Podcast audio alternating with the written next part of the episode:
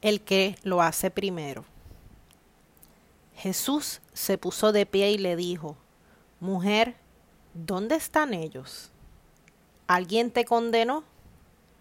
Ella dijo, Nadie, Señor. Jesús le dijo, Tampoco yo te condeno. Vete y de ahora en adelante no peques más. Juan capítulo 8 versos 10 al 11. Leía un artículo sobre la primera mujer de raza negra en pilotear un avión para el Navy.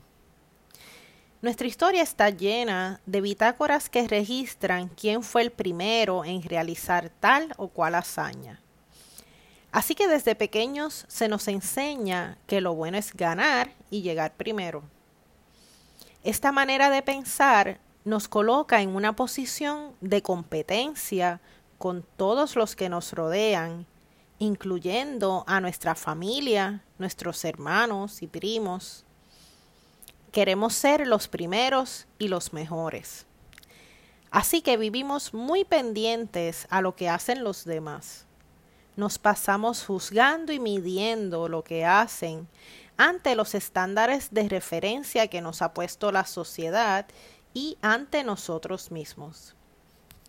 Somos programados para juzgar a otros. El problema es que no somos quienes para juzgar.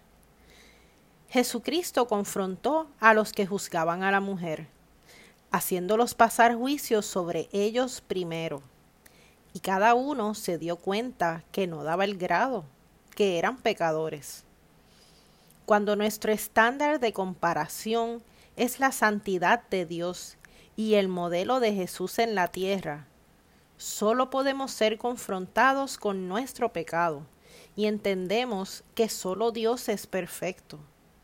Entonces, solo nos queda exaltarle, reconocerle como nuestro Dios y Señor y llevar una vida de agradecimiento porque Él conquistó en la cruz lo que yo nunca podría alcanzar.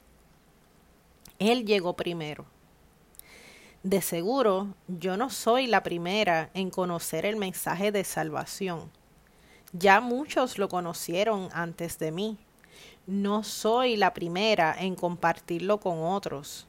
Ya muchos lo han compartido. Pero puedo ser la primera en llevar el mensaje a alguien que necesita escucharlo. Puedo ser la primera en mostrar el amor de Dios a alguien que lo necesita puedo servir al Señor y aunque no sea la primera en realizar una tarea, lo que hacemos es para la eternidad. Soy única, con dones especiales que pueden ser maravillosos en las manos de Dios cuando nos ponemos a su disposición en humildad y queriendo ser guiados por Él.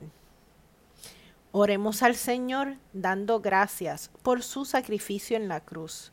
Rindamos nuestras vidas a sus pies para gozarnos siendo instrumentos para su gloria.